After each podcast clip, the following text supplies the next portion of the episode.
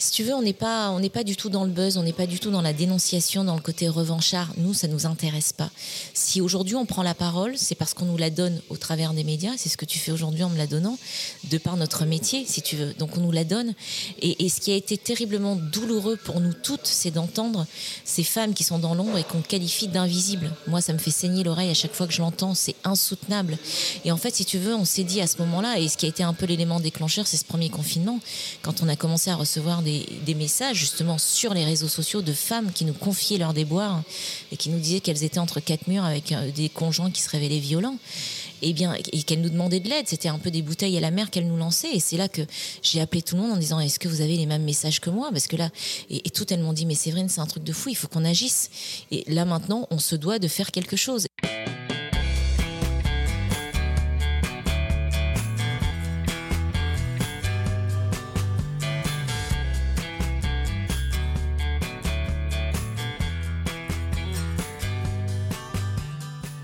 Bonjour à tous, vous écoutez Cadavre Exquis, le podcast qui décompose un parcours inspirant. Pour ce nouvel épisode, je reçois la présentatrice iconique de l'émission Fan 2. Artiste multicasquette, elle joue et met en scène une aventure théâtrale intitulée La voix des femmes. Un devoir de mémoire ainsi qu'une vitrine de la liberté des femmes et de leurs conditions. J'ai le plaisir d'accueillir Séverine Ferrer.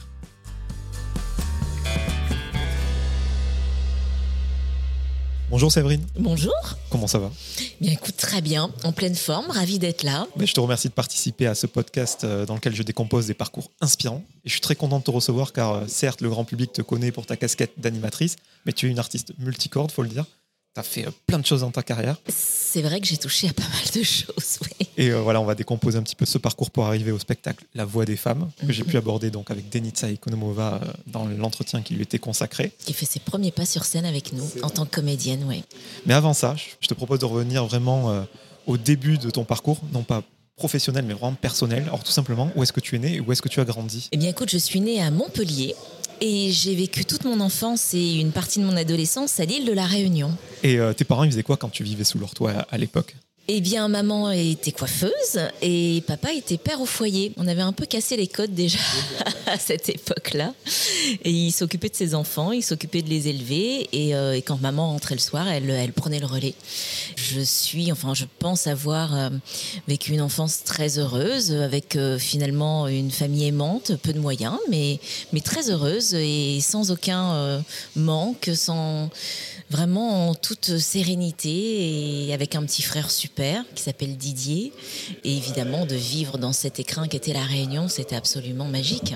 Et je voulais savoir si euh, les différentes formes d'art étaient présentes chez toi. Est-ce qu'il y avait la télé allumée? Est-ce qu'ils écoutaient beaucoup de musique? Est-ce que vous alliez voir des, pièces? Euh, Je ne sais pas. Alors écoute, à l'époque, euh, on avait le manche-disque. je te parle d'une époque que les moins de 20 ans ne peuvent pas connaître. Et on avait le manche-disque. Et depuis que je suis toute petite, en fait, mes parents écoutaient beaucoup les yéyés, en fait, cette période yéyé. Donc ça allait de France Gall, en passant par Marie Laforêt, en passant par Brigitte Bardot. Enfin voilà, ce sont les premiers noms qui Michel Thor, Sheila. Et, euh, et c'est vrai que moi, je ne savais pas lire à l'époque. J'avais 2-3 ans et déjà, ils me disaient tiens, va me chercher le disque de machin truc. Et puis je revenais avec le bon disque à chaque fois. Et j'adorais ce manche-disque, donc j'écoutais énormément, énormément de musique. Et c'est vrai que la télé était très, très souvent allumée. Donc à l'époque, c'était deux chaînes, hein, euh, je crois, deux, deux ou trois. Et au final, c'est vrai que j'ai toujours aimé euh, bah, tout ce qui passait à travers ce téléviseur qui me fascinait complètement. Ça allait euh, non seulement, évidemment, bah, forcément des comédiens, mais pas que. Euh, je me souviens que dès qu'il y avait une chorégraphie qui passait, je pense notamment à celle de Richard Gottener, le Sampa, le, la Sampa, je sais plus comment on dit. Et, euh, du coup, c'est vrai qu'à chaque fois, je, reproduisais les chorés, je voyais Clo-Clo, je reproduisais les, les chorés. Enfin voilà, c'était. J'ai toujours dit à mes parents en fait que je voulais être là-dedans, mais je savais pas comment et je savais pas par quel moyen, puisque mes parents ne sont absolument pas dans le métier. Donc euh, c'était vraiment quelque chose qui m'attirait. Je ne savais pas pourquoi, je ne savais pas comment, mais je savais que c'était ça. Une appétence pour le monde du spectacle en, général? Oui, je crois que je suis née avec en fait. J'ai toujours aimé danser, euh, j'ai toujours aimé chanter, euh, j'ai toujours aimé faire des chorégraphies. Euh, oui, je, je, pense que finalement je suis née avec ça. Et, et, en effet, avec cette attirance, cette grande attirance pour le milieu artistique. Dans mon émission, j'ai reçu euh, Malika Ménard, Flora Coquerel, Vaima Lama Chavez, donc respectivement Miss France 2010, 2014 et 2019. Et maintenant, j'ai Miss Réunion. mini, mini, mini C'était en quelle année alors c'était en 84. Euh, j'ai été élue mini Miss Réunion, alors euh, contre toute attente parce que c'est vraiment un concours de circonstances assez heureux. J'étais en colonie de vacances et pour l'unique et seule fois de ma vie parce que j'ai détesté ça, je suis un peu une sauvage. Et, au final, c'est vrai que donc tu vois, on était sur la plage et on faisait des activités hein, évidemment pour les enfants. Et il y a cette femme que je regardais qui était sur son transat, qui était seule et qui était magnifique. Je la trouvais très élégante. Et en fait, un jour, elle est venue nous voir et elle disait au moniteur écoute, euh, je trouve ces, visages d'enfants absolument incroyables, ce mélange d'ethnies, ils sont tellement beaux. Et c'est là qu'elle nous dit qu'elle est une ancienne Miss Côte d'Azur et qu'elle euh, elle aimerait bien, elle, est en vacances, qu'elle s'ennuie un peu, j'ai l'impression, parce qu'elle était toute seule, et, euh, et que finalement, elle aimerait peut-être bien faire une élection de mini-Miss Réunion. Et donc évidemment, moi déjà très attirée par ce milieu, je la regarde et je fais Ah, mais je sais ce que c'est. On défile, on gagne des cadeaux. Et elle me regarde assez amusée. Elle me dit Oui, t'as raison, c'est un peu ça. Je sais pas comment elle s'est débrouillée. Deux, trois jours plus tard, elle revient. Et là, elle dit au moniteur Écoutez, voilà, j'ai vu avec l'hôtel dans lequel je suis, etc. Et il nous propose de nous offrir en fait l'espace où on boit des verres la journée et tout. Et on va organiser cette élection de Minimis Réunion. Et j'ai trouvé un magasin de jouets qui va nous filer des jouets et tout. Et le moniteur, je pense que le moniteur n'était pas du tout, euh, tu vois, euh, disposé à entendre ça. Il dit Ouais, bon, ok, très bien. Donc elle dit demander aux parents. Donc, euh, si tu veux, donc euh, lui, il appelle les parents et puis il dit voilà, il y a une activité. Et les parents pensaient vraiment que c'était une activité dans le cadre de la colo. Et euh, on s'est tous retrouvés, donc les parents, les grands-parents, tout ça sont venus. C'était très sympa, très festif. Et donc j'ai défilé, j'ai récité un poème autour de la tortue. C'était un poème de tortue. Et j'ai gagné contre toute attente. Et j'ai gagné ma première maison de Barbie, donc j'étais heureuse, imagine. et, et c'est vrai que le lendemain, je m'attendais pas à une telle médiatisation en fait, parce que le lendemain, j'étais carrément à la une du journal local. Et deux jours plus tard, je faisais la photo officielle avec la Miss Réunion officielle. Donc euh, voilà, ça a été un vrai beau tremplin et auquel je ne m'y attendais pas. Tu as fait des, des, photos, il y a eu des défilés, des pubs, etc. Moi, je voulais savoir si à ce jeune âge, tu avais déjà l'impression de travailler et aussi quel regard portaient tes camarades euh, sur cette notoriété. Alors, si tu veux, j'ai toujours fait ça avec beaucoup d'amusement. C'était ce que j'avais envie de faire. Donc pour moi, ce n'est que du plaisir. Et encore aujourd'hui, j'ai envie de te dire, à chaque fois que je travaille, ce n'est que du plaisir. Et c'est pour ça que souvent, je pars souriante de la maison pour aller travailler. Et, c'est difficile pour mes enfants parce que je leur ai dit, je ne vous abandonne pas. J'ai le sourire parce que c'est pas parce que je vous laisse, c'est parce que je suis heureuse de partir travailler. Et, c'est cette image-là que j'ai moi du travail depuis toujours, euh, depuis que, ma maman rentrait euh, du boulot, même si elle était euh, harassée, fatiguée, mais elle avait toujours le sourire et c'est cette image du travail-là que moi j'ai toujours eu.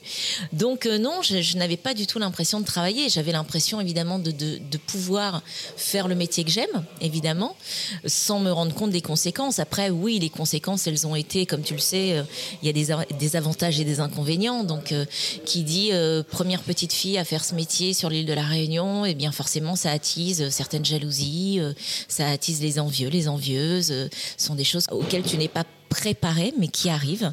Et, euh, et au final, euh, voilà, je pense que c'est aussi ce qui a fait que j'ai grandi peut-être un peu plus vite que les, les autres enfants, bien que j'ai eu exactement la même adolescence et, et j'ai fait les 400 coups d'enfants et d'adolescentes comme toutes mes copines. Quoi. Et pour montrer que tu as plusieurs cordes à ton arc, il paraît que, comme Francis Cabral d'ailleurs, tu as gagné un radio crochet. Mais plusieurs Non, c'était hyper rigolo. Je chantais Niagara à l'époque. Alors, je chantais L'amour à la plage et Chicky Boom. Et ensuite, je chantais aussi les bêtises de Sabine Paturel, bien évidemment, et le Joe le Taxi de Vanessa Paradis, et aussi Le temps va pas d'Elsa. C'était un petit peu mon répertoire, et j'ai gagné deux crochets, oui, c'était marrant, c'était rigolo. Et j'ai lu une info sur Internet, j'aimerais que tu me la confirmes ou que tu me l'infirmes. Bon, on tu es metteuse en scène, euh, tu es réalisatrice, tu as fait des courts-métrages, etc.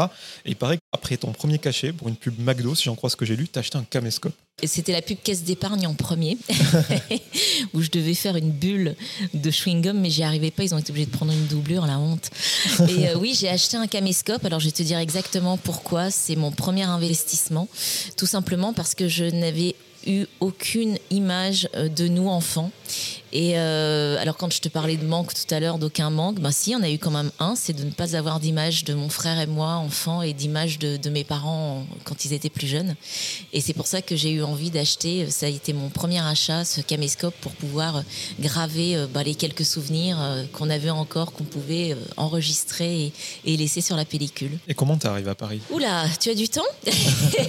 Alors écoute, c'est très simple. Moi, j'ai toujours eu envie de venir à Paris. Paris, pour moi, c'était un rêve. Alors, je ne dis pas que c'était l'Eldorado, hein, loin de là. Euh, je savais que c'était une ville qui m'attirait parce qu'elle elle représentait tout ce que j'aurais aimé euh, aborder, faire. Et euh, elle représentait en fait le métier, si tu veux. Et euh, vu que j'ai plusieurs cordes à mon arc, c'était l'occasion de pouvoir toucher à tout au même endroit. Puisque à La Réunion, c'est vrai que. Alors j'ai eu de la chance de faire des cours de danse, des cours de chant, etc. Mais à un moment, tu sais, c'est une petite île.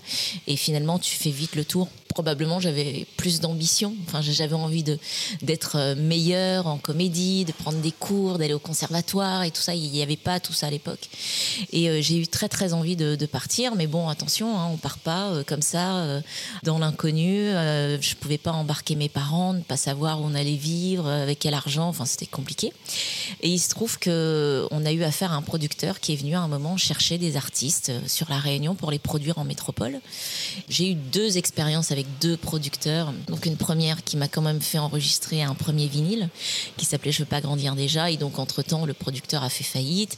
Je ne savais pas quoi faire des, maquettes. Je suis allée voir donc le studio et je leur ai demandé de, m'offrir les maquettes. Et euh, on a sorti avec mon argent de poche mais moi je suis assez précoce. On a sorti avec mon argent de poche et évidemment avec l'accord de mes parents, 1000 euh, disques. On a fait graver 1000 disques et on a été numéro un. Voilà, donc euh, ça existait comme ça. Et la deuxième fois, c'est euh, en fait c'est Eddie Vartan, le frère de, Sylvie Vartan, qui avait entendu parler de moi et qui a parlé de moi à Jean-Luc Azoulay à l'époque. Donc je, vivais toujours à la Réunion et Jean-Luc était très intéressé parce qu'il cherchait son Hélène du moment et était très intéressé par mon profil. Donc on avait fait une conversation à trois à l'époque à la Réunion avec mes parents. Et il se trouve que Jean-Luc euh, voulait me produire, mais ne pouvait pas, évidemment, m'offrir euh, appartement, euh, argent de poche, école, etc. Et un autre producteur, entre-temps, était, était venu donc, sur, sur La Réunion et avait aussi entendu parler de moi et il a cherché à me rencontrer. Et là, lui m'a promis euh, ben, monts et merveilles, c'est-à-dire appartement, euh, boulot pour les parents, etc. Et d'un commun accord, mes parents et moi, on a décidé de partir avec ce producteur. Et quand on est arrivé, donc on a tout quitté là-bas, hein. on a tout vendu. Euh, mes parents ont eu, m'ont fait ce très très beau cadeau de croire en moi et, de faire en sorte que qu'ils comprennent très vite que c'était pas un caprice d'enfant, mais une vraie vocation. Donc ils ont compris que c'était aussi la passion de mon frère, qui à l'époque était comédien et qui savait très bien danser, chanter. Donc ils se sont dit bon voilà on fait le sacrifice pour nos enfants de partir. Et quand on est arrivé à l'aéroport, eh bien, il n'y avait pas de producteur, il n'y avait personne. Et donc, on s'est retrouvés, ben, comme ça. On s'est regardé avec un papa et une maman qui essayaient de nous protéger pour euh, nous dire euh, voilà, mais tu sais, en ce moment, c'est l'époque des tournées, donc euh, il doit pas être très disponible. Et je les voyais qui essayaient d'appeler dans la cabine téléphonique, et je voyais la, tête de mon père se décomposer. Je me dis mon Dieu. Et là, eh bien forcément, les dernières économies sont passées dans un taxi qui nous a emmenés chez un oncle en province. C'était horrible parce qu'il était horrible. Et, et, à partir de ce moment-là, j'ai commencé justement à faire des castings, à venir sur Paris, à contacter les directeurs de casting, à essayer de faire un book. Et, et puis voilà, je me suis accrochée, accrochée, accrochée. Et puis, euh, et puis on l'a retrouvé quand même, ce producteur, heureusement. Mais euh, ça a été épique, ouais. Ça a été, euh, mais en même temps, voilà, ça forge un caractère. Que de rebondissements. Ouais. Et c'est ça qui est fou, parce que quand on s'intéresse à ton histoire de loin, on voit toute cette success story à La Réunion. On imagine qu'à Paris, ça a été facile avec ton book que tu avais sous le bras, mais je crois que ça a été très dur. Tu t'es pris, je sais pas combien de portes. Ah, bah, c'est-à-dire que tout d'un coup, tu arrives par la porte, on te dit, ah bah non, ça va pas être possible. Donc, tu essayes de rentrer par la fenêtre. Et puis, quand on te jette par la fenêtre, ben, tu essayes de rentrer par la cheminée. non, franchement, je regrette rien parce que c'était, euh, tu sais, à cette époque-là, il y avait une, on était toute une bande de potes. D'ailleurs, beaucoup de potes qui ont réussi aujourd'hui et c'est ça qui est chouette, c'est qu'on se retrouve et on se remémore nos, vieux souvenirs de casting où on parcourait Paris avec nos books. On se retrouvait tous ensemble, en fait, très souvent. Et généralement, on se retrouvait toute cette petite équipe. Et en fait, il n'y avait pas de rivalité dans le sens où quand il y en avait un qui était choisi, on disait ah, c'est top et tout, machin. Et des fois, moi, j'étais en compétition avec deux, trois copines. Et, c'est vrai que quand il y en avait une qui était prise et pas l'autre, etc., au lieu de te dire ah, bah non, j'aurais aimé que ce soit moi, etc. Mais au contraire, on était toutes heureuses les unes pour les autres, en fait. Et, moi, je garde de, cette, de, ces années euh, casting, donc de ces débuts à Paris, euh, que de bons moments avec de belles rencontres. Et, et encore aujourd'hui, sur certains castings, on, on avait des potes et on est toujours potes. Et c'est ça qui est chouette. Je vais te parler de la période fin 2 entre 97 et 2005. Donc, au nom de tous les trentenaires que je représente dans cette émission, euh, c'était un plaisir de te suivre pendant toutes ces années. Eh ben, écoutez, si ça reste de bons souvenirs, eh bien, je suis bien contente. Voilà, et on se remet euh, dans le contexte de l'époque. Il n'y avait pas de réseaux sociaux. C'est vrai que ton émission, c'était une des rares qui nous permettait de suivre l'actualité des artistes du moment. Puis, il y avait ces fameuses rencontres entre les artistes et euh, les fans. Qu'est-ce que tu gardes de cette émission que du bon, mais quelle merveilleuse expérience. C'est-à-dire que si tu veux, je sais que Fan 2 me collera jamais à la peau, hein, sur, euh, comment on dit, l'épithète, c'est ça euh, Taf. sur l'épitaphe, on sera marqué euh, Fan 2, je pense. Et non, écoute, c'était, moi j'étais dans la fleur de l'âge, j'étais une jeune adolescente, enfin jeune adulte qui commençait dans la vie adulte. Et, et pour le coup, c'était que des souvenirs géniaux. Moi j'ai rencontré des tas de potes, je sortais tous les soirs, j'allais à des concerts, je rencontrais des gens formidables. Je m'éclatais, je faisais le tour du monde cette expérience a été absolument magique dans le sens où, en plus, j'ai jamais été groupie, moi, contrairement euh, à ce qu'on a pu dire, etc. Au contraire, moi, j'essayais de, parler des artistes, même si j'aimais pas leur genre musical, mais j'essayais de les mettre en valeur, de, toujours trouver les mots justes, et puis, et puis quelque part, de, justement, de, les porter vers le haut toujours. Et, euh, c'est vrai que, en fait, je pense avoir vécu, sans faire ma vieille acariâtre, je pense avoir vécu les vraies belles dernières années de la télé où tout était encore possible. Et des maisons de disques aussi, quand il y avait de l'argent. Les maisons de disques, oh là là, il y avait de l'argent. Je te dis, un jour j'étais à New York, le lendemain j'étais en Jamaïque, le lendemain j'étais à Atlanta, le lendemain j'étais à Miami. Enfin, c'était génial. Et, et, en tout ça, ce sont des souvenirs absolument fabuleux. Mais c'est intéressant que tu parles de ça parce que justement, tu parlais des interviews. Moi, je trouvais que déjà à l'époque, tu t'intéressais plus à l'homme et la femme derrière l'artiste ce qu'on fait aujourd'hui avec le podcast. Bah, je suis contente de t'entendre le dire parce que ça a toujours été moi ma démarche en fait avant l'artiste, ce, que je trouvais intéressant. Et d'ailleurs, sans, sans, me lancer des fleurs et sans euh, prétention aucune, c'est que quand je revois ces artistes que j'ai interviewés à l'époque, ils me disent mais on se souvient très très bien de tes interviews parce que on se sentait euh, respecté et on avait vraiment l'impression que tu tu cherchais à nous mettre en valeur, nous, en tant qu'hommes et en tant que femmes, avant de, de mettre euh, justement en exergue le, côté artiste. Et ce que je trouvais intéressant, moi, j'étais pas du tout dans le buzz. Alors, des fois, on me demandait, et c'est marrant parce que là, j'ai refait une émission de Ruquier la dernière fois, j'ai fait Les Enfants de la télé, ils m'ont repassé des extraits où c'est vrai que de temps en temps, on me demandait quand même d'avoir des questions pertinentes. J'y allais mollo parce que moi, je n'avais pas envie qu'on me pose des questions. Il y a des questions que pas, auxquelles tu n'as pas envie de répondre. Et ben moi, je me mettais à la place de ces artistes, je me dis, bah, moi, j'ai pas envie de répondre à cette question-là, donc j'ai pas envie de la poser. Évidemment, tu sais qu'on a un rédac chef et qu'on peut pas de temps en temps faire ce qu'on veut. Et, euh, et moi, j'essayais toujours dans la mesure du possible d'aborder vraiment les artistes en tant qu'homme et en tant que femme et de les mettre vraiment en lumière et en valeur. Et ensuite, le côté artistique. Et souvent, ça ressort très souvent et, je suis assez contente de ça, en fait. Je me dis que si j'ai réussi à faire ça, et c'était aussi ce qu'aimaient aussi les, les personnes qui regardaient l'émission, les téléspectateurs et les spectatrices, c'était vraiment de se dire qu'il y avait une autre facette de leur artiste qui était abordé par rapport aux autres interviews qu'ils pouvaient voir. C'est d'ailleurs pour ça qu'à un moment, j'ai eu envie de mettre en place dans Fan 2 une conférence de fans. Je trouvais que c'était vachement plus intéressant d'avoir, tu sais, les journalistes, à un moment, on tourne toujours autour des mêmes questions. Et toi, quand tu es artiste, on a ras-le-bol de répondre aux mêmes questions. Et, je trouvais pertinent et intéressant que les fans posent eux-mêmes leurs questions, les questions qui, bah, qui quelque part intéressent et qui les taraudaient, enfin, tu vois, qu'ils avaient envie de poser et qu'ils ne pouvaient pas le faire. Et, du coup, c'était intéressant. Cette conférence de fans a beaucoup marqué aussi les artistes parce que justement, c'était des questions qu'on n'avait pas l'habitude de, leur poser et qui étaient très intéressantes parce que mettaient en lumière une autre facette d'eux. Là, on a parlé du fond, mais aussi sur la forme. Cette émission, elle avait une direction artistique très prononcée. Euh, ce fond vert avec les, décors euh, complètement désaxés, toi, des coiffures improbables. Enfin, chaque semaine, on se demandait comment tu allais être, où, tu allais être surtout. Bah, ce qui est rigolo, c'est que tu sais, encore dans la rue, on m'arrête des fois en me disant si vous saviez à quel point on regardait Fan 2 et chaque samedi, on se disait mais comment elle va être? Dans quelle tenue? Qu'est-ce qu'elle va encore nous faire? Qu'est-ce qu'elle va oser? Et en fait, voilà, Fan 2, ça a été. Alors, je représente Fan 2, mais derrière Fan 2, il y a toute une équipe. En fait, on a essayé tellement de choses ensemble et cette équipe avec qui je suis toujours pote, hein, on s'appelle tout le temps, on se voit tout les le temps. Les barbecue fans 2. Les barbecue fans 2, exactement. D'ailleurs, on va en refaire un bientôt là. C'est vraiment un travail d'équipe et euh, ils avaient trouvé la bonne personne parce que moi, je suis vraiment, je me prends vraiment pas au sérieux. Donc moi, j'osais tout quoi. Et ça m'éclatait de temps en temps, mais je te jure, je me suis retrouvée après. Donc il y a eu les fonds verts et après on était dans des restaurants, dans des lieux, etc. Le réalisateur, donc je pense notamment à un réalisateur, ils sont plusieurs, Marius Doikov, euh, Yves Lapôtre. Euh, Francis Côté, enfin tous ces, metteurs, euh, tous ces réalisateurs avec qui j'ai travaillé qui étaient géniaux. Ils me faisaient faire des trucs. Des fois, je, faisais le plateau, mais j'étais, j'étais euh, complètement recroquevillée, une jambe comme si, un bras comme si pour que ce soit joli.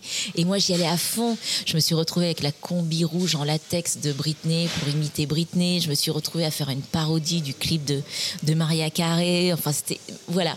On a tout osé, on s'est grave amusé, et je pense que c'est en ça aussi, pour le coup, que du coup, Fan 2 a marqué parce que on était 100% naturel, bienveillant, bon enfant, et on se prenait pas la tête. L'animation, c'était un heureux accident, on va dire.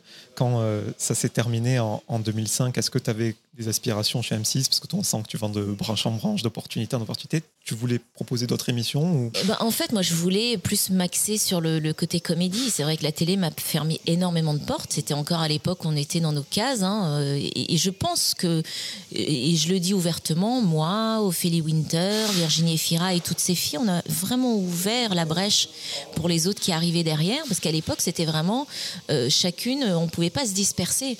Et moi, ça me causé un peu, un peu de problème parce que du coup, moi, dans ma façon de travailler, moi, j'ai mes exemples, ils étaient américains. Mon plus bel exemple, c'est Will Smith, que j'admirais, qui lui faisait des sitcoms. Euh, tout d'un coup, il se retrouvait au Cinoche il animait des émissions, euh, il chantait, il sortait des albums. Enfin, et, je me disais, mais en fait, le mec peut tout faire. Aux États-Unis, c'était possible, et chez nous, pas possible. Mais moi, j'ai toujours travaillé dans ce sens-là. Quand j'ai fait de la danse, j'ai voulu savoir danser du classique, du modern jazz, de la danse africaine, des claquettes, euh, du rock acrobatique. Voilà, pour moi, ça me paraissait être normal. Et c'est pour ça que quand la télé s'est arrêtée, moi, je voulais vraiment plus m'axer sur la comédie. Je pensais avoir vraiment fait le tour à l'époque de Fan 2, et j'avais envie de faire autre chose, et, et notamment plus de comédie. Euh, et, c'est vrai que, voilà, bah, à un moment, euh, on s'est séparés comme des bons vieux couples. À un moment, quand on s'entend plus, vaut mieux se séparer. C'est sûr que quand j'ai arrêté la télévision, trois jours après, chez mon agent, j'avais trois pièces de théâtre et notamment les monologues du vagin. Et il paraît qu'on t'a dit, au moment où tu arrêteras la télé, tu recommenceras à jouer et toi, tu n'y croyais non, pas. Non, je croyais pas du tout. Je me arrête. Euh, ça fait euh, neuf ans que je suis à la télé. Tu penses bien que euh, si je devais jouer, ce serait arrivé bien avant. Alors oui, j'ai fait des fictions, j'ai fait des, séries, etc. je pense à Lola qui est tu Lola pour France 2. j'ai fait des Nestor Burma. j'ai fait Studio Sud. Enfin, j'ai fait tout ça. Mais, mais franchement, je ne m'y attendais pas. Et j'étais hyper surprise. Avant de revenir au jeu, ça je pense que peu de personnes le savent, à moins qu'on s'intéresse vraiment à toi, c'est l'Eurovision. Tu as représenté Monaco. Et ouais, j'ai cette chance moi quand même. Ça, ça doit être un incroyable souvenir dans tous les sens du terme. Ah bah c'est le pire et le meilleur à la fois. bah, C'est-à-dire qu'en fait, euh, si tu veux, c'était moi à la Réunion, l'Eurovision, c'était vraiment le concours qu'on ne ratait jamais. Depuis que je suis toute petite, je regarde l'Eurovision et j'ai une passion pour l'Eurovision. Et donc évidemment, mon frère qui chante et qui chante très très bien, lui, c'était son rêve de faire l'Eurovision. Moi, pas tellement, mais lui, c'était son rêve. Et un jour, donc, euh, on nous appelle, la délégation monégasque nous appelle en nous disant voilà, cette année, on voudrait euh, faire euh, une sorte de coup de pub et de prendre quelqu'un d'un peu connu, etc. Donc, on nous dit voilà, il y a une chanson enregistrée. Donc, moi, à l'époque, j'étais déjà, je commençais à travailler avec mon équipe sur mon album. Euh, et, donc, du coup, ils me disent, ben voilà, il y a une maquette à enregistrer et tout. Je pas, ouais, super. Mais on était plein sur les rangs. Il y avait Evangélie, euh, il y avait plein, plein, plein de filles euh, sur le coup.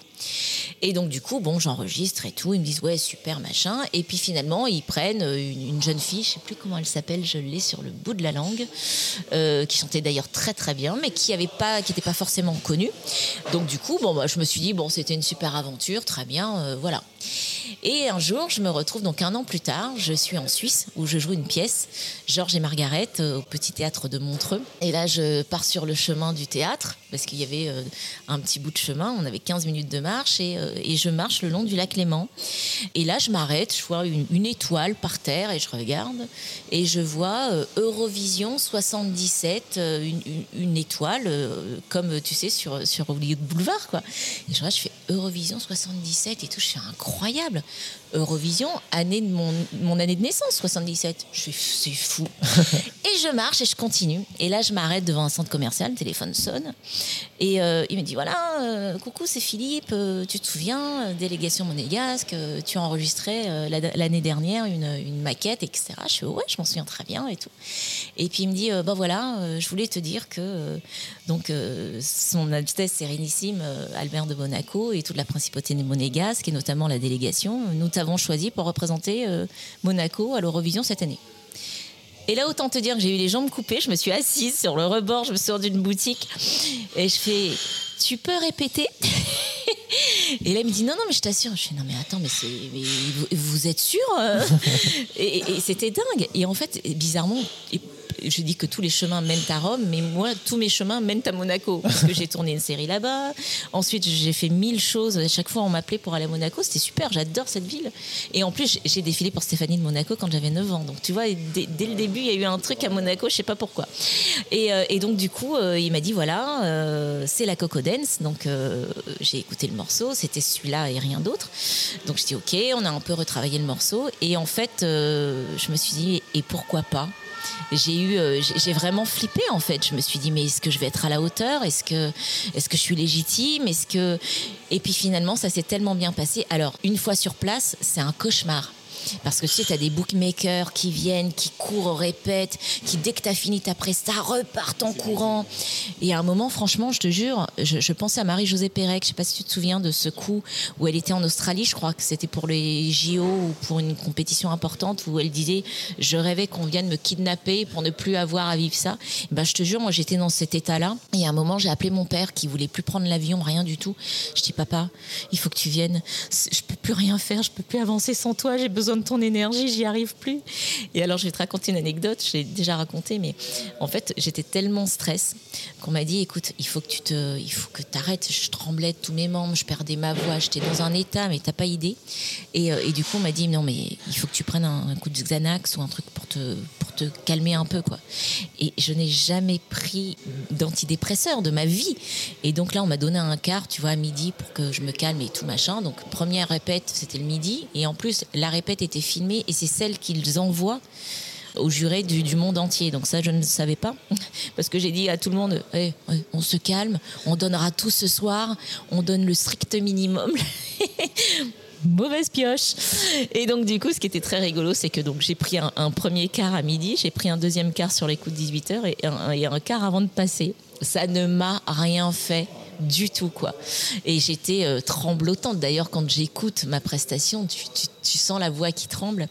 Et alors, je, savais qu'on n'allait pas gagner. En plus, tu sais, il y avait des votes géopolitiques et, moi, je, ne me rendais pas compte de tout ça. Et, nos guides qui étaient derrière nous, qui s'occupaient de nous, nous disaient alors là, tu vas voir, un tel va gagner 12 points, un tel va gagner 11 points, un tel ils ne se sont jamais trompés. C'était un truc de dingue. Et donc, au final, nous n'avons pas été sélectionnés, bien évidemment, mais je m'y attendais forcément. Et le plus beau des cadeaux, c'est que, en fait, tu as une rampe à un moment, donc tu as une rampe pour monter où il t'équipe, etc. Tu fais ta presta et tu as une autre rampe qui descend. Donc c'est extrêmement bien calibré, millimétré, etc. Et au bout de cette rampe, quand je suis descendue, j'avais mon papa en pleurs et qui m'a prise dans ses bras et qui n'a jamais montré, qui n'a jamais euh, eu de démonstration pour me dire qu'il était fier de moi ou quoi. Mes parents étaient toujours très pudiques là-dessus. Et là, il m'a dit, euh, bravo ma fille, je suis fière de toi. Et encore aujourd'hui, tu vois, si tu lui demandes le plus beau souvenir, qu'est-ce qui restera marquant dans ma carrière pour lui, tu es sûr que tout le temps, dès qu'il y a l'Eurovision, quelques minutes avant la diffusion de, l'Eurovision, il m'appelle, il me dit, tu te souviens? C'était bien, je suis tellement fière de toi. Et c'est les seuls moments. Et pour moi, ça a été ma plus belle victoire. Je comprends mieux le meilleur et le pire souvenir. Est-ce que Bah quand oui. tu prenais du Xanax et que tu étais tremblotante, tu étais déjà consciente des 200 millions de téléspectateurs ou- Alors, t'appuies sur un truc, mais trop drôle. J'avais à l'époque, mon sponsor, c'était TMC. Et donc, euh, Nadège, qui, si elle nous écoute, euh, j'embrasse très fort, qui est toujours une copine maintenant, Nadège représentait TMC. Donc, on était un peu euh, avec Nadège, tu vois, c'était notre sponsor, quoi. Donc, euh, bon. Et, euh, et là, donc, on arrive, etc., on fait tous les trucs, nanana.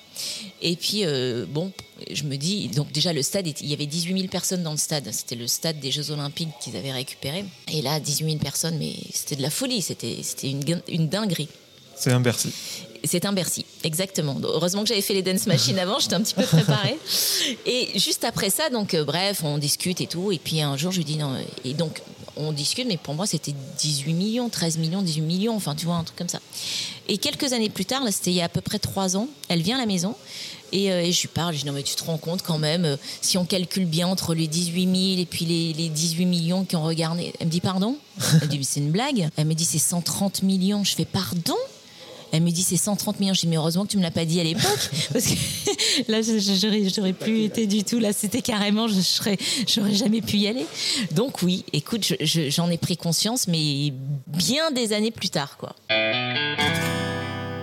Je vais revenir au théâtre, mais tu as cité les monologues du vagin. Il paraît qu'avant de participer à la troupe, tu étais euh, fan, je passais le terme, euh, de ce spectacle et que tu Ah, étais moi, même allé voir toutes les distributions. J'étais dingue de ce spectacle. Quand il est arrivé en France, je me suis dit, mais c'est quoi cette otnie Parce que j'ai que c'est un objet théâtral non identifié. Et, euh, et du coup, j'y allais à chaque fois et j'étais fascinée par ce texte, fascinée par ces comédiennes, fascinée par cette performance, fascinée par la puissance des témoignages. Et en fait, j'allais à chaque euh, des parce que ça changeait à peu près tous les mois et à chaque distrib j'y allais et à chaque distrib je, sentais en fonction de la sensibilité de chacune je, je revivais en fait le, le texte différemment. J'entendais d'autres choses que j'avais pas entendues avant. Il y a une toute autre écoute en fonction de la personne qui raconte l'histoire. Évidemment donc c'était un de mes rêves. Et je ne pensais pas qu'on m'appellerait un jour pour ça. Alors, quelque temps, euh, un moment, euh, c'était en, bah, je l'ai fait 10 ans.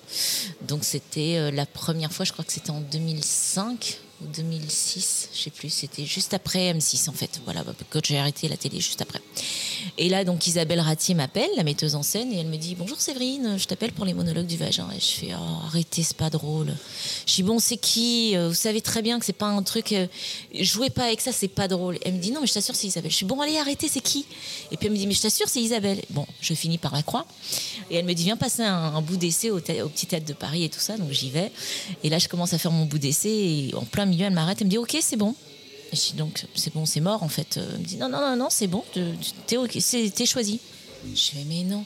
Je suis toute contente et tout. Je me dis ouais, je vais jouer, je vais jouer. Sauf qu'il y avait une liste d'attente derrière, donc j'ai pas pu jouer tout de suite. Et j'ai eu cette grande chance que tout d'un coup, euh, ils signent quelques dates à la Réunion. Et là, elle m'a appelé plus tôt que prévu et elle m'a dit voilà, écoute, euh, on s'est dit que ce serait bien que tu le fasses puisque t'es réunionnaise et tout ça. Et je dis bah ouais, à fond, à fond. Donc j'ai recommencé le théâtre devant les miens, devant mes compatriotes, devant toute ma famille en train de parler de sexualité et de vagin. Autant te dire que c'était rock'n'roll, surtout que là-bas c'est encore très tabou. Et, et au final, voilà, ça a, duré, ça a duré dix ans et dix ans de. C'était tellement magique, non seulement en tant qu'interprète, mais aussi euh, en tant que femme. Je dis qu'il y a un avant et un après monologue parce que euh, justement, et, c'est ce qui nous a nourris, on se sentait investi d'une mission. Et, c'est vrai que tous ces échanges qu'on a pu avoir avec ces femmes et ces hommes après les représentations étaient tellement constructifs et ont tellement fait bouger les choses que on a gardé en nous cette mission. Mission que tu perpétues avec ton propre spectacle, La Voix des femmes.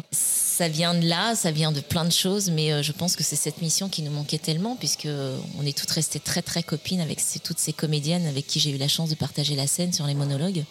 Et, euh, c'est vrai que quand les monologues se sont arrêtés, eh bien, on s'est dit qu'il fallait qu'on continue le combat, il fallait qu'on continue cette mission qui nous avait été confiée à, un moment de nos vies, et, c'est vrai que ça me trottait un peu dans la tête. Ouais. Donc La Voix des femmes, tu vas nous parler du concept, mais une série de témoignages, 45 je crois, Oui, un petit peu plus maintenant, parce que certaines sont venues nous rejoindre depuis.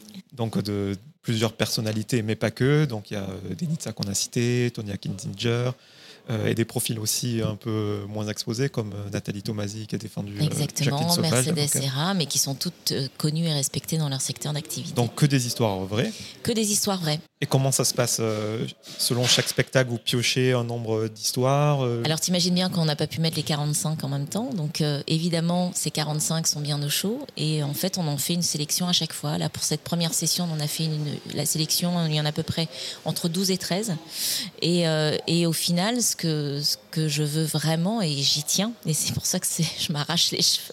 Et encore aujourd'hui, c'est qu'en fait je tiens vraiment à ce que le, le spectateur et la spectatrice qui sont vraiment dans la salle voient ces cinq femmes, ces cinq comédiennes qui sont, euh, qui sont devant eux. Et ils- qu'ils se disent que dans toutes les histoires qu'ils ont pu entendre, il y a forcément l'une d'entre elles, son histoire en fait. C'est-à-dire que c'est pour ça que je m'arrache les cheveux, c'est que en fonction des distribs, et elles peuvent changer d'une ville à l'autre. C'est-à-dire que en fait le spectacle ce n'est jamais le même. Faire les emplois du temps, ça doit même. être une punition. Ah non, mais c'est une punition. Et là, pour cette session-là, pour cette tournée-là, j'ai mis trois jours à pouvoir faire les plannings et ça change encore. Parce que si je comprends bien, une personne comme euh, Nathalie euh, Marquet-Pernot, elle, revendique son histoire Alors dans elle, les elle médias. défend donc- son texte. donc elle peut défendre son texte, Exactement. mais une autre peut, son histoire peut être racontée par quelqu'un d'autre. Voilà, en fait, je- leur ai laissé vraiment carte blanche déjà dans l'écriture de leur texte, parce que je voulais qu'elles écrivent avec leur trip, avec leur cœur, avec leurs euh, leurs mots, avec leur justesse, avec leur spontanéité, leur, euh, leur euh, personnalité, euh, leur sensibilité. Enfin, c'était très important, et donc elles ont eu carte blanche. Ensuite, il y a celles qui évi- évidemment ont déjà parlé de leurs problématiques dans différents médias ont écrit des bouquins et je pense notamment à Nathalie Marquet-Pernot justement qui a, qui a parlé de son cancer, d'Enora Malagré qui parle beaucoup et qui en fait son cheval de guerre qui est l'endométriose et, euh, et il- il y a des femmes comme moi et j'en fais partie qui ont envie de partager leur histoire, d'échanger euh, pour plus que ça n'arrive à d'autres mais qui ont encore cette pudeur et qui c'est encore extrêmement douloureux pour nous et on est encore fragile, on est encore fébrile par rapport à ça. Et c'est pour ça que j'ai proposé à chacune d'entre elles de rester dans l'anonymat. Évidemment, on sait que cette histoire appartient à une de ces cinq femmes qui est sur scène, mais j'ai voulu qu'elle reste dans l'anonymat et que du coup, on se passe nos textes. Donc ce qui est génial, c'est qu'on se prête nos textes et ça donne une toute autre dimension d'entendre son histoire par quelqu'un d'autre.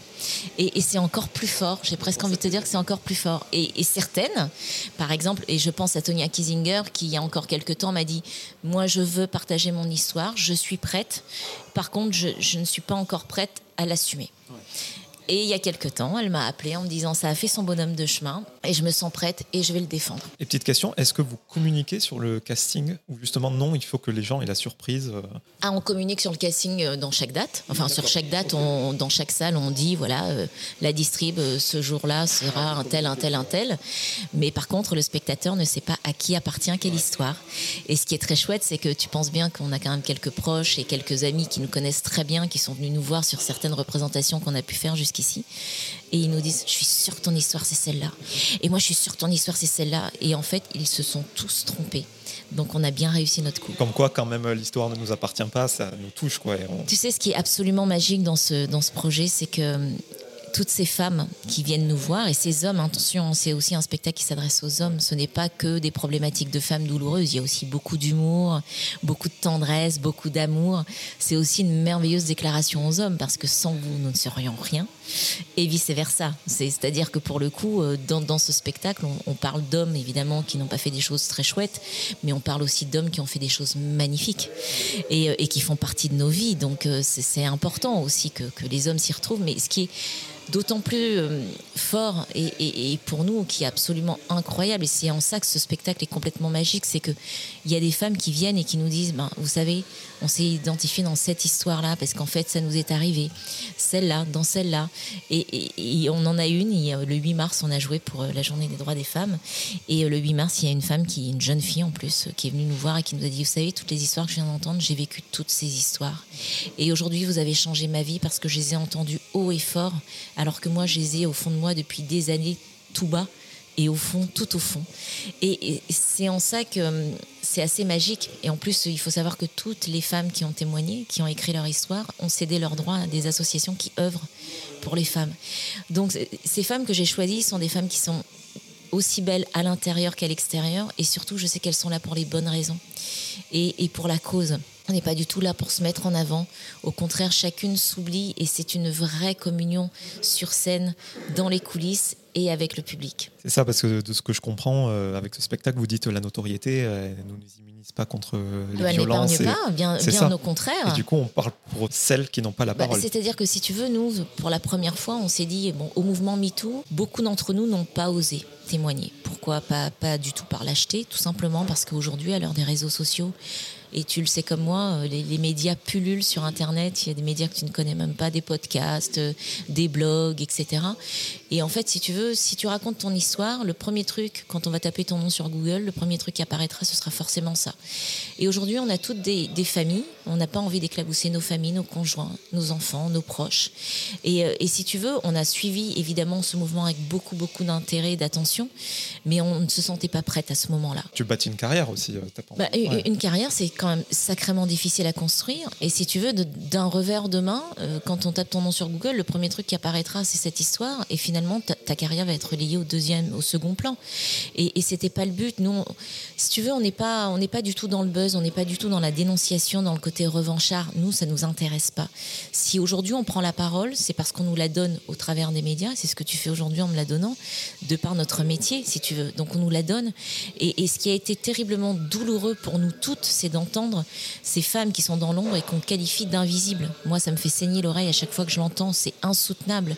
Et en fait, si tu veux, on s'est dit à ce moment-là, et ce qui a été un peu l'élément déclencheur, c'est ce premier confinement, quand on a commencé à recevoir des, des messages justement sur les réseaux sociaux de femmes qui nous confiaient leurs déboires et qui nous disaient qu'elles étaient entre quatre murs avec euh, des conjoints qui se révélaient violents. Et bien, et qu'elles nous demandaient de l'aide. C'était un peu des bouteilles à la mer qu'elles nous lançaient. Et c'est là que j'ai appelé tout le monde en disant Est-ce que vous avez les mêmes messages que moi? Parce que là, et, et toutes elles m'ont dit Mais Séverine, c'est un truc de fou, il faut qu'on agisse. Et là maintenant, on se doit de faire quelque chose. Et c'est pour ça qu'on a décidé de raconter nos histoires. C'est pour ça qu'on reste dans l'anonymat, parce qu'on n'est pas du tout dans le buzz. Moi, j'ai pas envie que le spectateur se dise Attends, elle parle de qui? Ah, Peut-être qu'elle parle d'un un animateur connu, ou peut-être d'un mec qu'elle a connu. Attends, elle était avec qui à cette époque? Et c'est c'est pas le but. Nous, ce qu'on veut, c'est de prendre la parole pour toutes ces femmes qui n'ont pas accès à la parole, de monter sur scène. Et attention, pour nous, c'est un exercice difficile. Parce que là, c'est pas un texte, on se cache pas derrière un texte. Ce sont nos vraies histoires, donc c'est une vraie mise à nu. Et, euh, et si tu veux, c'est c'est de prendre la parole pour ces femmes, de leur dire que, vous savez, finalement, euh, on- vous fait rêver quelque part euh, à travers nos métiers, puisque vous nous regardez, vous vous évadez le temps d'un épisode, euh, d'une série, ou le temps de, de l'écoute d'un album, euh, ou en me regardant dans Fan 2, etc.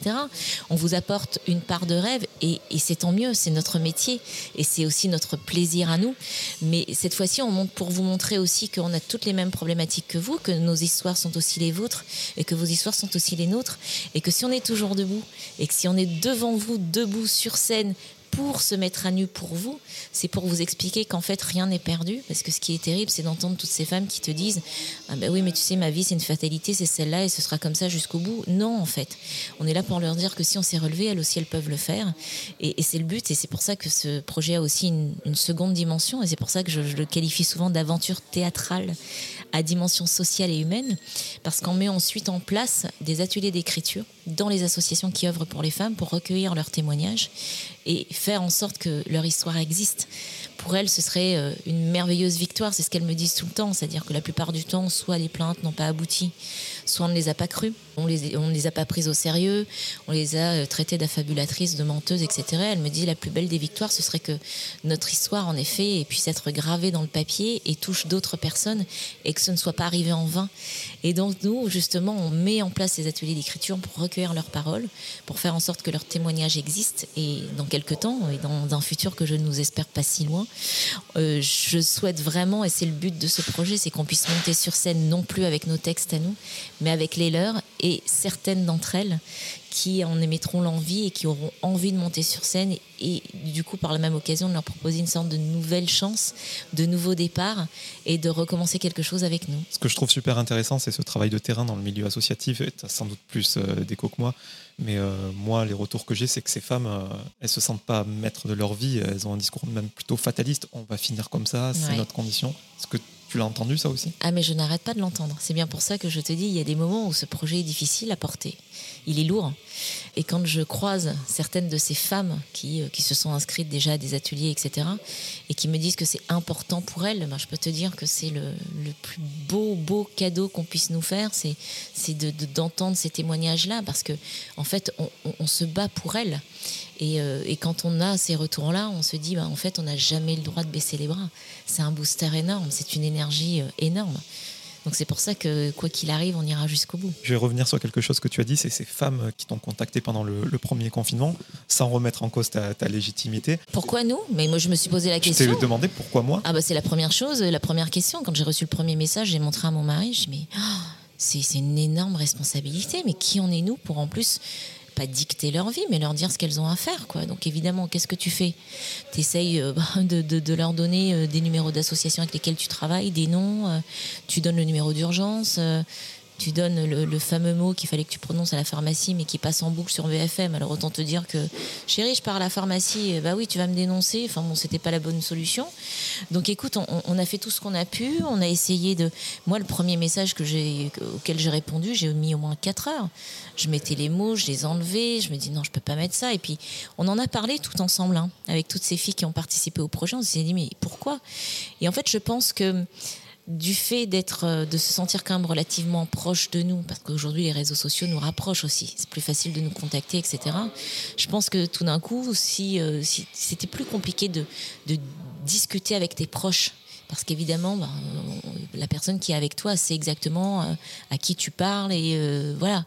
Alors que si tu envoies un message à une sombre étrangère, parce que nous étions des étrangères, peut-être qu'elle elle sentait vraiment qu'il y a une, une sorte de de comment te dire de proximité. Toi, tu as toujours eu un côté accessible quand même depuis toutes ces années. Oui. Ça joue peut-être. Peut-être, peut-être. Et puis elles savent aussi que j'œuvre aussi beaucoup pour des, des, des, causes qui me tiennent à cœur, etc. Mais on s'est dit que probablement c'était des bouteilles à la mer et qu'elles se sont dit peut-être qu'elles vont répondre, peut-être qu'elles vont pas répondre, mais au moins on l'aura fait. Et, et c'est en ça qu'on a toutes reçu des messages. Donc c'était une énorme confiance aussi. C'est c'est une jolie euh, déclaration finalement. C'est euh, c'est une fidélité à toute épreuve. Et en ça aussi, pour, pour tout ça, merci. Et ce spectacle dans toute la France déjà pour commencer Oui, mais pas que. Mais on, pas que. on a de grandes ambitions. Paris euh... Paris, c'est prévu, oui. Une petite capta peut-être? Non, pas de capta parce qu'en fait le, le spectacle est tellement évolutif qu'on ne peut pas capter ce spectacle parce qu'il change tout le temps. Donc j'ai envie de te dire, euh, il faut venir le voir régulièrement. Un peu comme, en fait, finalement, c'est un peu comme les monologues. Moi, j'allais le voir pour les distribs. Bah là, on, va le voir aussi pour les distributions, mais pour les textes aussi qui changent, parce que c'est extrêmement important pour nous que, comme je te le disais, que ces, femmes qui sont sur scène, il y ait forcément leur histoire. Donc en fait, en fonction des distribs, je change toute la distribution et l'ordre de passage des textes. Et en termes de scéno, j'imagine quelque chose de très épuré pour rester focalisé sur le propos. Euh, sur, Exactement, sur, sur les, les, textes se suffisent à eux-mêmes. Alors évidemment, hein, on a mis des petites choses qui nous tenaient à cœur, Léa Lando et moi, puisqu'on commet en scène. Euh, ce sont des choses très épurées, mais avec de belles symboliques il était important pour nous qu'on rende hommage aussi à toutes ces femmes qui ont jalonné nos vies, qui, ont, et qui font les femmes que nous sommes aujourd'hui, euh, à toutes ces femmes qui ont marqué nos vies, mais aussi dans nos, dans nos milieux personnels. Et euh, on a fait, il y a plein de, de, jolies symboliques dans ce spectacle, mais on a voulu en effet quelque chose de très épuré. Donc un spectacle qui s'adresse à tout le monde, les femmes comme les hommes. Et les jeunes générations aussi. J'insiste beaucoup parce que on parle aussi de, des problématiques liées aux jeunes des, des, réseaux sociaux, de, de la cruauté, de, de ce qu'on peut, du harcèlement, des violences conjugales chez les adolescents, parce qu'il y en a beaucoup. Et c'est encore tabou en France. Donc on avait aussi envie de les aborder. On parle du handicap aussi beaucoup. Et euh, c'était c'est très important pour nous aussi que les jeunes générations puissent venir entendre cette parole. Et on a joué d'ailleurs récemment le 25, le 25 novembre, on a fait une représentation pour la journée de lutte contre les violences faites aux femmes. Et il y avait des classes de seconde dans la salle. Et les retours qu'on a eus après avec eux étaient tellement beaux et tellement constructifs. Et ils nous ont dit que c'était essentiel qu'on puisse, qu'ils puissent eux entendre euh, ces, ces, ces, histoires de femmes. Et c'était assez beau parce que autant d'adolescents que d'adolescentes qui témoignaient et qui nous faisaient part de leurs sentiments et c'était c'était très très fort. Donc évidemment, ce spectacle aussi s'adresse et j'y tiens beaucoup aux femmes qui sont suivies dans les associations qui n'ont pas forcément accès à la parole, qui viennent soit de milieux défavorisés et pas que, parce qu'il ne faut pas croire, la violence aussi existe beaucoup dans les milieux bourgeois. Donc on voudrait vraiment que ça touche euh, toutes ces femmes qui n'ont pas accès à la parole, mais qui à travers ce spectacle, pourront y accéder. Et les retours après les représentations, j'imagine, ça doit être un, ah, moment. C'est incroyable. C'est-à-dire qu'en fait, moi, je, pour l'avoir vécu, puisqu'évidemment, je le porte depuis pas mal d'années maintenant, et, euh, et c'est vrai que quand je dis, euh, par exemple, j'en parlais à Denitsa, puisqu'on était en répète il y a deux jours encore, et j'expliquais à Denitsa, je dis, mais ce que tu vas vivre, tu n'as même pas idée de, de, de ce que c'est. J'ai beau t'expliquer ce que tu vas ressentir, tu, tu ne vas pas t'en rendre compte. Et, euh, et tu ne vas pas pouvoir en prendre conscience. Et en fait, Rebecca Hampton est l'une des dernières à, être venue nous rejoindre. Donc, elle a joué avec nous le 25 novembre dernier. Et elle est aussi sur la tournée. Et en fait, elle me dit, mais vrai, je, je, ne me rendais pas compte. En fait, elle me dit, j'ai vécu des choses tellement formidables dans ma vie de comédienne, des expériences absolument géniales. Mais celle-là est, incroyable et puissante et franchement, en ça, je merci quoi, merci. Et, et c'est marrant parce que tout s'accorde à le dire. Et, et ce qu'on ressent nous dans les coulisses ou sur scène, parce que c'est une vraie communion entre femmes et, en tant que comédienne, mais avant tout en tant que femme. On oublie les, les comédiennes que nous sommes, et nous sommes des femmes avant tout, pour là, au service des autres femmes, et, et cette communion qu'on peut avoir avec le public, et ensuite ces retours qu'on peut avoir après, parce que, alors il faut savoir qu'on reste aussi sur scène après la représentation pour avoir une sorte d'échange débat. Euh, on trouvait que c'était important que les, personnes qui sont présentes dans la salle puissent aussi poser leurs questions. Alors des fois c'est plus difficile parce qu'on on parle devant une assemblée et pour certains c'est pas un exercice facile. C'est pour ça qu'après on se retrouve vraiment dans le lobby avec euh, ces personnes-là et c'est à ce moment-là aussi que beaucoup d'entre elles nous confient euh, ce qu'elles ont vécu et c'est surpuissant. Et est-ce qu'il y a des hommes aussi qui viennent et qui disent euh, j'avais pas conscience que ce comportement pouvait être toxique ou pas cool et ça m'a quelque part éduqué, je fais attention. Et alors souvent, ce qui, ce qui arrive souvent, c'est on ne vous verra plus de la même façon et on, on prendra davantage soin de vous. Et ça, pour nous, c'est déjà une grande avancée. Et, et, ce qui est chouette, c'est que les adolescents nous disent une chose est sûre, c'est qu'à travers ce qu'on a entendu, on sait précisément que nous ne voulons pas être ces hommes-là. Et c'est déjà beaucoup. Ça pourrait être un super bouquin. C'est en projet parce que ce serait dommage d'avoir témoigné euh, et, que ces histoires restent uniquement dans le spectacle. Le but étant vraiment qu'elles durent, qu'elles perdurent et qu'elles soient entendues par le plus grand nombre. D'ailleurs, c'est ce que je dis, on n'est jamais tout seul euh, fort en fait. On n'est pas fort de façon individualiste, chacun de notre côté, on est fort ensemble. Et, euh, le but évidemment euh, est un moment de faire en sorte que ces histoires existent probablement au travers d'un recueil et qu'il puisse toucher un maximum de femmes. Tu compléteras ta bibliographie, une biographie, un livre pour enfants. Et ça Mais attention, le livre pour enfants, toujours pour une bonne cause, pour la protection de l'environnement, parce que c'est quelque chose qui me tient à cœur. Oui, c'est. Euh, enfin, là, en l'occurrence, ce ne sera pas moi, ce seront les histoires de ces femmes. Je ne suis que l'investigatrice du projet, mais c'est tout. On a déroulé un petit peu ton parcours, toutes les choses que tu as fait dans ta grande carrière.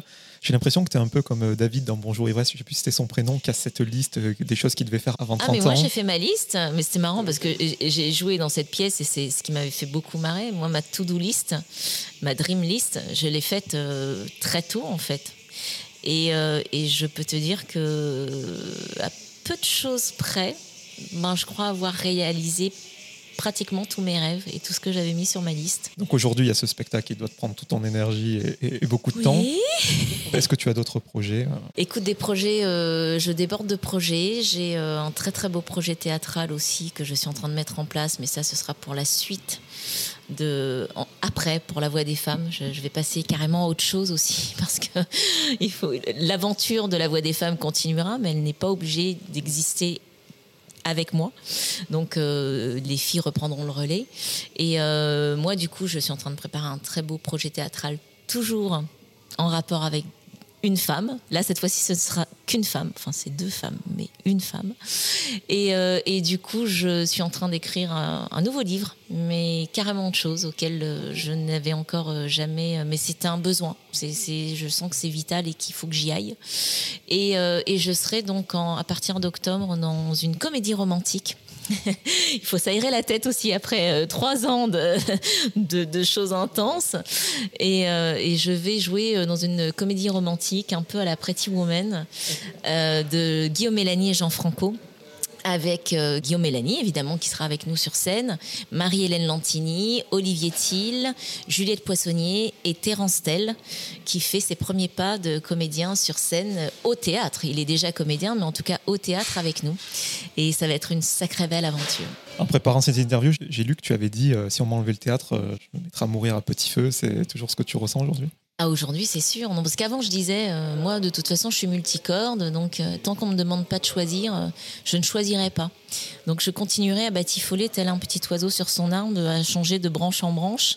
Et, tant que je n'ai pas besoin de choisir, je ne choisis pas. Et aujourd'hui, si tu me disais le théâtre s'arrête, là, je te dirais, ok, eh ben, je suis prête à tout sacrifier, tout le reste, mais par contre, je veux continuer le théâtre. Et tu as fait de super promos récemment quand tu passes en télé. Est-ce que ça te titille un petit peu.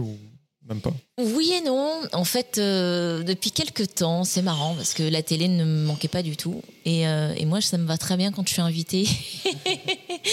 Après, je ne te cache pas que de temps en temps, sur certaines émissions, surtout quand tu as le temps de parler, que c'est une vraie interview où tu peux aller un peu au fond des choses, etc. Je me dis, ah là là, qu'est-ce que j'aimais faire ça. C'est comme la direction d'acteur, en fait, c'est un peu ça finalement. Et, euh, et du coup, oui, ça, ça, commence à me retitiller un petit peu. Euh, et j'ai fait une émission euh, il y a quelques, juste avant le Covid qui s'appelait On dîne chez Séverine, qui alliait et à la fois une de mes passions qui était la cuisine et le côté intervieweur justement. C'était sur My Cuisine. C'était sur My Cuisine, malheureusement qui n'existe plus. Euh, ils ont voulu récupérer la chaîne au moment du Covid. Et, et du coup, j'ai aimé cet exercice, donc pourquoi pas Je commence à y repenser tout doucement. Pour terminer cet entretien, quelques petites questions en, rafale pour te connaître sous un prisme différent, des questions complètement euh, légères. Donc une conférence de fans, c'est ça? C'est ça. Je voulais savoir si, tu avais une routine matinale incontournable. Ma routine matinale incontournable, euh, oui, c'est de faire des bisous à tous ceux que j'aime. je me réveille, je vais faire des bisous à tous ceux que j'aime. Et puis, euh, généralement, j'allume la télé. Ouais, ouais, c'est ça. Est-ce que tu as une peur irrationnelle? Euh, j'ai envie de te dire non, je ne crois pas. Il y a encore quelques années, euh, j'avais peur de la mort et euh, suite à un voyage au Mexique, je me suis réconciliée avec la mort. Et en fait, non, j'ai peur de rien. Alors oui, j'ai peut-être un peu plus peur de l'avenir maintenant avec tout ce qui est en train de se passer pour mes enfants. Mais sinon, moi, je m'en fiche. T'as interviewé les plus grandes stars, Beyoncé, euh, Britney Spears, qui avait Celle-là, j'avais oublié, figure-toi. Ah bon? Mais je Comment on peut oublier euh, Beyoncé? Mais non, mais alors, on, avait on a fêté les 25 ans de Fan 2 l'année dernière. Et donc, euh, évidemment, il y a plein de fans qui m'ont envoyé des captures d'écran de VHS, de trucs comme ça. Et, et à un moment, je, ils m'envoient une capture d'écran et je regarde. Je me dis, mais c'est qui la fille à côté? C'est Beyoncé? J'avais oublié que j'avais interviewé à l'époque des Destiny's Child, hein, évidemment, mais j'avais oublié pour moi, c'était Beyoncé. Enfin, tu vois, jamais, jamais à aucun moment je pourrais l'interviewer. Et eh ben, euh, si. Donc, euh, j'ai redécouvert avec beaucoup d'amusement et, de bonheur cette interview parce que j'avais complètement zappé.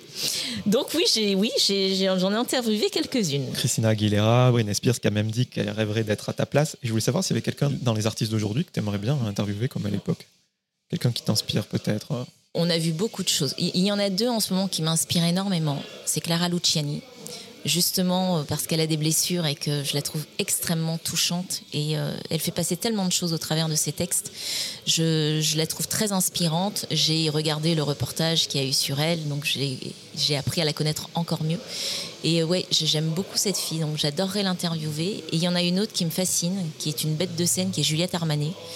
Euh, qui était une ancienne journaliste, un peu comme moi, un peu multicorde, euh, et, j'adore son univers. Et euh, voilà, ce sont deux femmes que je trouve extrêmement inspirantes, et je suis contente qu'elles existent au travers de, ce paysage musical, parce que j'imagine qu'elles inspirent beaucoup, beaucoup de jeunes filles, et, pour les, générations futures, c'est top. Tu devrais leur lancer une invite pour ton spectacle. Ben, Qu'à cela tienne, les filles. Trois dernières questions. Est-ce que tu aurais quelqu'un à me recommander, peu importe son degré de notoriété, pour que j'invite dans mon émission et qu'on fasse le même exercice qu'on a fait ensemble? Ah oui, il y en a plein. Euh, il y a des femmes que j'adore. Euh, j'ai envie de te dire euh, Enora Malagré, Nathalie Tomasini d'ailleurs, qui est extrêmement intéressante.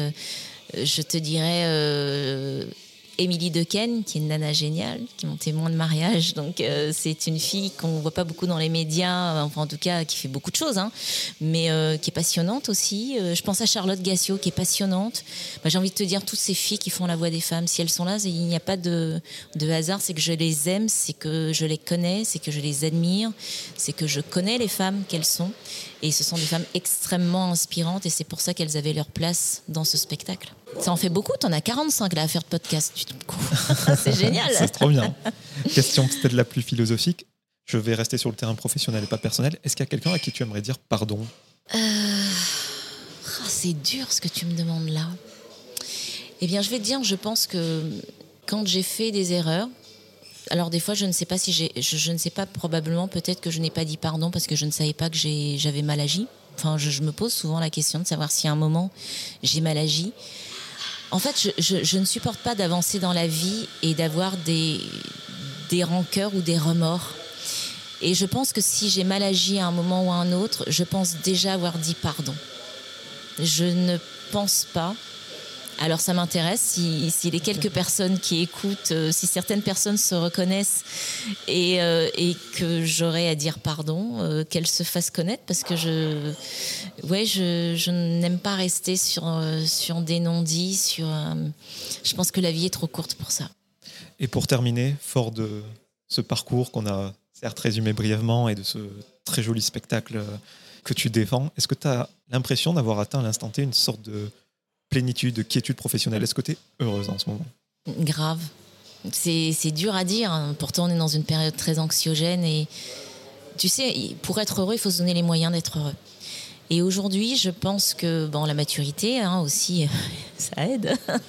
de vieillir, ça aide. Et euh, je me suis euh, toujours posé de, les questions existentielles très tôt. En fait, j'aime la spiritualité, j'aime imaginer qu'on puisse avoir une autre dimension. Et, euh, du coup, je pense que déjà le fait de ne pas avoir peur de vieillir me permet d'avancer en toute sérénité et avec une vraie plénitude que peut-être euh, certaines femmes n'ont pas ou certains hommes n'ont pas. Euh, je pense aussi que d'avoir des enfants au quotidien, ben, ça, te, permet de relativiser beaucoup et te dire que ben, je suis chanceuse. Euh, J'ai trouvé l'amour, donc ça dure et voilà, on est une vraie famille. Écoute, franchement, j'ai envie de te dire, on n'a qu'une vie, sachons en, profiter et puis faire en sorte que profiter et croquer la vie à pleines dents et profiter de chaque seconde sans savoir ce qui va arriver. Voilà, donc euh, oui, j'ai envie de dire euh, savourons. Ben, Merci beaucoup, Sabrine. Merci à toi, c'était un vrai plaisir.